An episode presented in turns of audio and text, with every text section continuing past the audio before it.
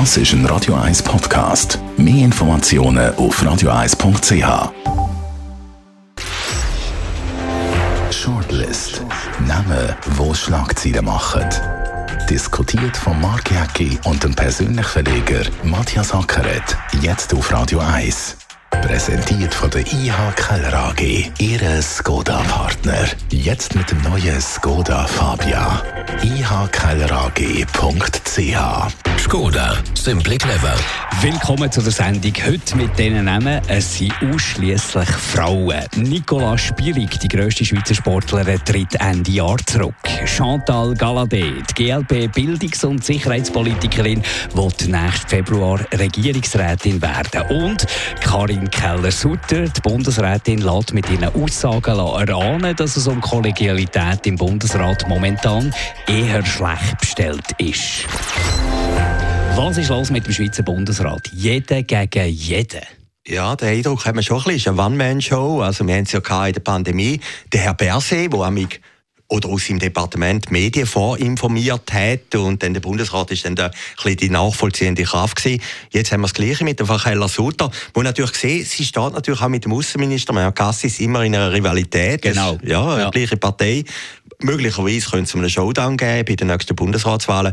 Also, was sie macht, äh, inhaltlich nachvollziehbar, aber kollegial ist das sicher nicht. Also, der Bundespräsident, mir hat das Gefühl, sie probiert wirklich den Bundespräsident Ignazio Gassis zu torpedieren mit dem. Also, das kann ich mir fast nicht anders erklären. Der äh, ist eher zögerlich, wie, wie man ihn halt kennt, eher zurückhaltend, abwägend und sie prescht vor mit Aussagen jetzt zu diesen Sanktionen. Der Gassis, der da, oder auch nicht von Kriegsverbrechen Kriegsverbrechen, wo die Rede abwägt, hin und her, nicht so gute Fallen macht, auch dort wieder nicht sie, wo äh, vorpresst und sagt, es sind ganz klar Kriegsverbrechen, wenn das kein Kriegsverbrechen mehr sei. Alle, also alles an dieser Kollegialität vorbei, tönt für mich ein bisschen so, als wenn sie ihn echt schwächen. Ja, man hat den Eindruck schon, inhaltlich hat sie alle gerecht, es sind Kriegsverbrechen, aber es ist juristisch ja noch nicht abgeklärt, oder? Aber das ist ja das, was der Gassi sagt, genau, oder? Das genau, ist äh, genau. eine Sache, die Juristen müssen entscheiden müssen. Genau, und ich nehme jetzt sogar an, dass die Leute vom EDA, also vom Aussendepartement, ja den Gassis beraten. Also die sind, wo ja eher Leute sind, die vorwärts treiben, aber bei den Sanktionen sind alle bei dieser Frage ein bisschen vorsichtiger.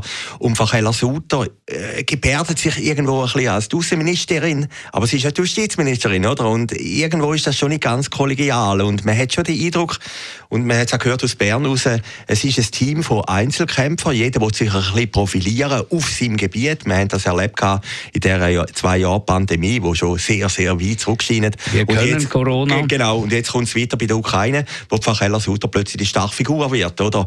Und der Gassis tut mir echt, wir haben es ja schon mal diskutiert, gut, Politik ist ein Herzgeschäft, er tut mir ein bisschen leid. Also man sieht es ja auch, wenn man jetzt den Blick als Stimmung vom Volk nimmt, ist schon noch interessant. Vor zwei Wochen ist er noch gelobt worden, wo er den Auftritt hatte in Bern, wo er an die polnische Grenze gegangen ist und heute Morgen ist gestanden, zögern, zweifeln, zaudern. Also ist er stark kritisiert worden. Also die Stimmungsschwankungen merkt man bei ihm schon. Also wir haben hier im Bundesrat einerseits mal das FDP-Duell, wo es darum geht, wenn jetzt die FDP würde Sitz verlieren, wer kann denn bleiben, wer muss gehen. Da arbeitet Karin Keller-Sutter offensichtlich gegen Ignazio Gassis. Der Ignazio Gassis steht hilflos da, aber es ist ja nicht das einzige Duell. Es gibt ja noch äh, un, un, unverständliche Aussagen von Energieministern mit der ganzen Energiekrise, wo sie plötzlich sagen, das ist also gar nicht sie zuständig, das ist doch äh, der Parmelin da zuständig, wo, wo, wo dort müssen schauen. Also da ist wirklich jeder gegen jeden. Ja, und es geht durch Parteien durch. Also Faso Maruga hat das Problem mit dem Herrn Berset, oder? Sie hat sich irgendwie gestört, wo sie Bundespräsidentin ist, dass er immer vorpresst ist während der Corona-Geschichte. Ist ja der Gesundheitsminister gewesen, auch ein bisschen stark von der Regierung. Also, ja, man hat das Gefühl, es sind so Einzelkämpfer, die sich behaupten in so schwierigen Weltkrisen. Bis jetzt, Corona ist ja einigermaßen gut gegangen, aber jetzt die Ukraine-Krise, hat man den Eindruck, ist für ein Land wie die Schweiz, für ein neutrales Land wie die Schweiz, schon eine andere Liga. Und da tut es nicht gut, wenn der Bundesrat alle gegeneinander sind. Interessant ist aber gestern der Entscheid, dass man die Botschafter nicht ausweist. Da habe ich noch spannend gefunden. Das ist ja der Gesamtbundesrat. Also, man hat dann höchstwahrscheinlich schon das Gefühl gehabt, man kann nicht allzu weit als neutrales Land vorgehen und vorpreschen. Also dort hat man wieder den Eindruck habe, dass der Bundesrat versucht, irgendwo durch einen Konsens anzubringen. Aber für die Stimmbürgerinnen und Stimmbürger, für die, Leute hier in diesem Land natürlich eine unangenehme Situation. Wir haben eine Krise nach der anderen, wir haben diverse Krisen, die zusammenkommen und wir haben einen Bundesrat, der absolut führungsschwach ist, der sich nicht findet, der nicht sich zusammenraufen kann. Normalerweise schließen sich die Reihen in der Krise. Oder? Äh, in einem guten Gremium, da kann man in Schönwetterphasen kann man da sich bekämpfen. Das spielt ja dann auch nicht so eine Rolle, weil es keine Auswirkungen hat. Aber jetzt haben wir wirklich brandgefährliche Situationen und ein Bundesrat, der nichts anderes weiss, als sich gegenseitig ein bisschen zu bekämpfen. Ja, und das profilieren, ist, äh, und profilieren ist, in Interviews, oder? Das ist ein bisschen das Problem. Ja, aber das ja. ist doch brandgefährlich gefährlich und gibt null Vertrauen. Und dann haben wir einen schwachen, kommunikativ schwachen, faden Bundespräsident, der die Fäden offensichtlich nicht zusammenhalten kann, wo jeder ein macht, was er will. Wäre ja ein bisschen die Aufgabe eines Bundespräsidenten, dass er dort Führungsaufgaben übernimmt, dass er die Reihen schließt, dass er die Leute zusammenbringt. Das zeichnet ja eine, eine gute Führungspersönlichkeit aus, dass sie die Leute kann motivieren, zusammenbringen, vorwärts bringen. Und das klingt ihm nicht. Ihm klingt viel nicht, aber das auch nicht. Ja, ist halt auch ein bisschen unglückliche Situation. Er ist noch Außenminister, oder? Es kommt dann noch zusammen und wir haben ein außenpolitisches Problem. Es ist nicht irgendein Gesundheitsproblem oder ein innenpolitisches Problem. Er ist hat eigentlich zwei Hüte da, eben als Außenpolitiker und als Bundespräsident. Und der Gassis hat ja am Anfang gesagt, er will sich vor allem in dem Präsidialjahr für die Minderheit in der Schweiz, also vor allem für das Tessin, für die Räteromanen einsetzen. Äh, das Thema ist natürlich jetzt völlig weg, wie Ukraine bestimmt auch den Fahrplan. Und was du vorhin gesagt hast, ja, ich erlebe das ein bisschen ähnlich. Ich glaube, in der Schweiz haben die Leute einen sehr, sehr großen Respekt vor einem Bundesrat oder vom Gremium Bundesrat. Man schaut irgendwie an, das ist eigentlich in einem demokratischen Staat ein außergewöhnlich, aber der Bundesrat ist eigentlich so wie, wie die guten Eltern, oder? Und natürlich kann mal ein Entscheid falsch oder richtig sein, das ist bei jedem Entscheid so, aber man erwartet gleich, dass irgendein Konsens herrscht und der herrscht im Moment nicht. Jetzt wäre die Gelegenheit für Ignacio Cassis sich zu profilieren. Also eine bessere Chance, als wenn Bundespräsident bist, eine bessere Chance, als wenn grosse globale Krise da ist, hast du ja nicht, für zu zeigen, was du kannst. Und er nützt keine einzige Chance und ich glaube, weil er nicht kann. Ja, ich finde, äh, da finde ich jetzt ein bisschen hart. Also, er ist ja vor zwei Wochen an die polnische Grenze. Das hat mich noch beeindruckt. Ja. Da, da haben wir schon mal weißt, viele Bürgerinnen und Bürger ja, ja. sind schon viel vorher an die polnische Natürlich, Grenze. Ja, Politik ist ja auch ein bisschen Showtime in dem Sinn, dass du die Bilder hast. Äh, er ist natürlich ein Triebener von verschiedenen Interessen. Zum einen, eben, was man vorhin gesagt hat, ist die Wiederwahl im Jahr, die Bundesratswahl. Das prägt natürlich die ganze Agenda, dann alle auch irgendeinen Erfolgsdruck, oder? Man hat das Gefühl, der Herr Pammerle vom Jahr hat es ja gleich nicht so schlecht gemacht. Er ist ja schlecht gestartet, oder unter schlechten Vorzeichen. Am Schluss ist das ganz gut rausgekommen. Also er hat irgendwie den Druck, dass er es ähnlich gut macht wie sein Vorgänger. Und dann ist er noch Außenminister von der Schweiz. Und, und ich meine, Außenpolitik, die in der Schweiz immer neben nebenbei behandelt wird, ist plötzlich das Hauptthema geworden, oder? Äh, die SVP hat eine Agenda, die SP hat eine Agenda und er steht zwischendrin, oder? Aber ich, ich, du bist der Besitzer von der äh, führenden Kommunikationszeitschrift. Du beschäftigst dich jeden Tag mit Kommunikation und Führung und, und, und allem, was, was da zusammenhängt. Ich verstehe das Verständnis nicht von dir für Inacio Cassis. Du suchst ja regelrecht nach guten, positiven, kleinen Punkten, was dich als Mensch sehr ehrt. Aber es ist ja offensichtlich, dass es nicht kann. Warum, warum die, die Sympathie? Ja, Sympathie. Also, ja, vielleicht ist es Sympathie. Ich habe ihn mal interviewt und als Mensch ist er wirklich ein netter Typ. Aber, aber jetzt ist er natürlich da schon, man merkt es selber, wenn man vergleicht mit der Facheller Sutter. Das ist einfach ein, ein Polit wie sagen wir, Political Animal. Das ist einfach ein anderer Typ Politiker, auch ein bisschen ein Machtpolitiker, er kann sich besser verkaufen gegenüber den Medien und er wirkt dann eben irgendwo durch ein bisschen hilflos. Oder? Also das Herz für ja. die Schwachen von dir. Ja, vielleicht ist das einfach ein das Herz für die Schwachen oder ein gewisses Verständnis. Aber ich glaube einfach, das, ist ja, das zeichnet der Schweizer Bundesrat aus oder der Bundespräsident. Du wirst ja in der Schweiz nicht irgendein Bundesrat auf dem klassischen Politweg wie im Ausland, sondern es ist manchmal auch eine Zufälligkeit. Und das ist ja beim Gassis auch so gewesen. Wenn er nicht Tessiner gewesen wäre, wäre er nie im Bundesrat gewählt worden und dann hat man irgendeinen Buch von der FDP, wo Tessiner ist und so ist es dann passiert, oder? Und, und Bundespräsident ist halt am Schluss auch ein der Durchschnitt von der normalen Schweizerinnen und Schweizer und das sind ja nicht alles äh, Wilhelm Tells und Superstars. Also, zu der Chantal Galadé. GLP Bildungs- und Sicherheitspolitikerin, so hat sie sich etabliert, schon zu SP-Zeiten, will nächsten Februar Regierungsrätin werden. Und äh, ihr Konkurrent ist der Benno Scherrer, ein verdienter GLP-Politiker, der natürlich in der eigenen Partei bestens bekannt ist, außerhalb ein bisschen weniger bekannt ist. Jetzt ist ja das System so, dass zuerst Partei entscheidet, wer stellen wir auf. Und dort hat er natürlich intakte Chancen. Aber wenn die Partei weiterdenkt, dann muss sie Chantal Galladay aufstellen. Wenn ich als Bellevue Leute frage, äh, kennen mehr Chantal Galladay als der Benno Scherer?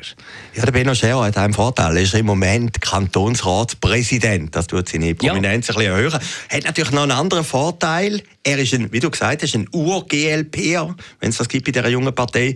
Und sie ist ja durchgewechselt eigentlich von der SP vor drei Jahren Konvertitin, könnte man auch sagen. Das ist so ein bisschen ihre... ihre ist, äh, vielleicht ein ganz äh, leichtes Handicap. Genau, das ist ja. ihr Handicap. Ja. Aber, aber auf der anderen Seite muss man sagen, ist natürlich Chantal Galladay prominent, ist das richtige Geschlecht, ist sehr äh, rhetorisch bewandert, kommt gut an bei den Leuten. Also äh, als Politikerin und als, sag jetzt mal, als Politstar hat sie natürlich gute Chancen. Aber eben, was passiert in der eigenen Partei? Das ist ja schlussendlich matchentscheidend. Denken die jetzt, äh, wir haben einen grossen Namen, der schweizweit extrem bekannt ist, oder nehmen wir den Benno Scherer, der in der Partei intern und bei politinteressierten Zürcherinnen und Zürcher im Kanton natürlich äh, bekannt ist, aber nicht, nicht überstrahlt oder nicht irgendwie, der, der ist jetzt nicht allen geläufig, definitiv nicht. Was macht die Partei? Ja gut, die Partei wird natürlich ausloten, wer mehr Chancen hat, oder? Ja. Bei der Chantal Galladay ist ja aufgeleistet. Man hätte ja erwartet, dass sie irgendwie kandidiert, oder? Sie hat sich ja äh, freiwillig von der Politik zurückgezogen vom Nationalrat, ist dann da Kreisschulpräsidentin geworden in Winterthur, ja, das Amt. Ja, das gibt es ja jetzt nicht mehr in dem Sinn. Also man hätte ja darauf gewartet, dass sie als Regierungsrätin kandidiert. Und das könnte man ihr vielleicht ein bisschen übel nehmen, dass man sagt, das ist eine Strategie gewesen, der Wechsel zu der GLP, weil das ist ja Partei von der Stunde. Aber, Aber sie hat sich lang zurückgehalten. Sie hat sich sehr lange. Und ja, also ich, ich habe die immer sehr gut gefunden. Und sie hat ja schon mal Pech gehabt, wenn man so will. Äh, sie hätte ja mal 2007 am meisten Stimmen gehabt als Ständerätin, oder? Äh, vor dem Ueli Maurer, also vor unendlich langer Zeit, vor der Verena Diener. Und hat sich dann freiwillig, muss ich das mal vorstellen, als Politikerin im zweiten Wahlgang zurückgenommen, dass Frau Diener GLP übrigens, hat können Ständerätin werden, oder? Also, vielleicht äh, wird sie das Makel noch mit der Regierungsratswahl aufheben. Also, sie hat zwei Handicap, würde ich mal sagen. Einerseits ist der Wechsel von der Partei. Anders, wir könnten natürlich unterstellen, dass sie jetzt der Job los ist ab dem Sommer und eine neue Tätigkeit braucht. Also, das könnte zwei Handicaps sein, aber sie hat auch zwei wahnsinnige Vorteile. Einerseits der Bekanntheitsgrad und andererseits, wie kommst du zu diesem Bekanntheitsgrad? Sie hat Profil, man weiß, für was das sie steht. Ich könnte das beim Benno er nicht einfach so aus dem FF raus sagen. Da müsste ich ein bisschen nachlesen, für Gut, was steht er wirklich. Er ist Bildungspolitiker, er ist, er ist, ja. Englischlehrer und, und, und ist äh, Schulpräsident. Also er kommt natürlich aus der Bildung, klar, aber er ist weniger bekannt. Sie hat natürlich einen Politinstinkt, der äh, ungemein ist, was es braucht. Sie weiß, was, wie sagen, wie sich profilieren, wie sich etablieren. Das ist ein grosser Vorteil für Chantal Galladay. Und sie macht Kolumnen auf Radio 1. Ja, sie macht Kolumnen auf Radio 1. So Transparenz, oder? Und und, und jetzt kommt dazu, sie kommt aus Winterthur, oder? Äh, äh, man hat auch in den Zeitungen heute können lesen oder man hat es auch gehört, es hätte dann plötzlich vier Winterthurer im Regierungsrat ich könnte mir vorstellen, es ist sicher kein Wahlnachteil, aber es ist sicher auch kein Vorteil, oder? Wenn du plötzlich Winterthur der Regierungsrat beherrscht, oder? Also das könnte vielleicht auch noch unterschwellig mitspielen. Also schauen wir mal, wie die Partei entscheidet, ob sie auf Prominenz setzen oder auf einen Schaffer in der Partei, die dort mitgemacht haben. Wir werden das selbstverständlich auch thematisieren, sobald das, das draussen ist.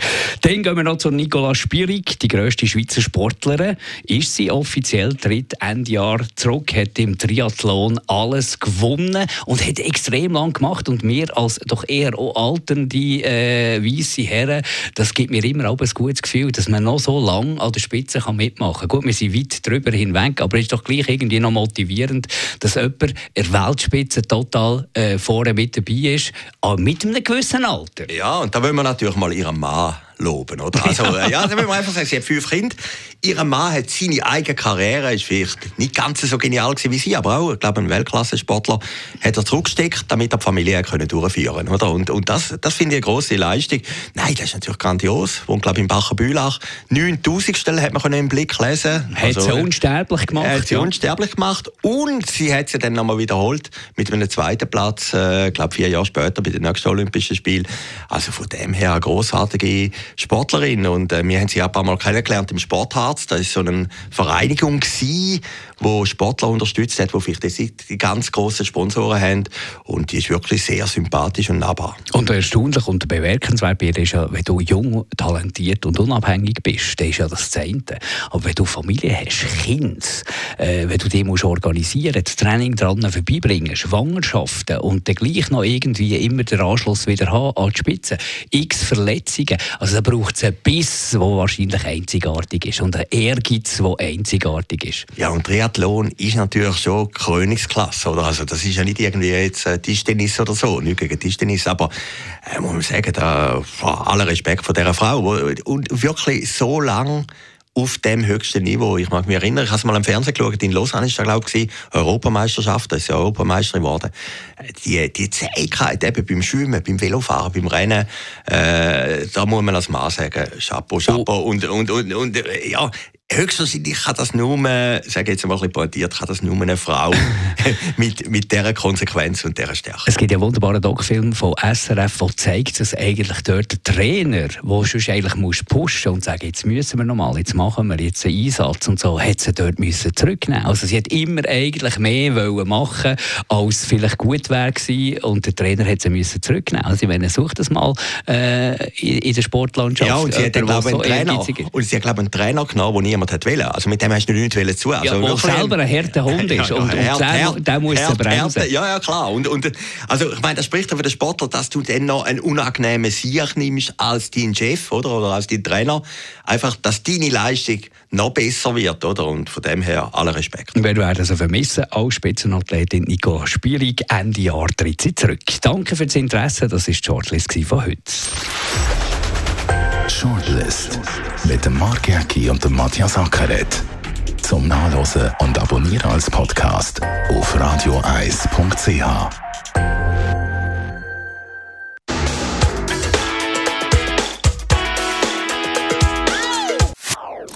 Das ist ein Radio 1 Podcast. Mehr Informationen auf radioeis.ch.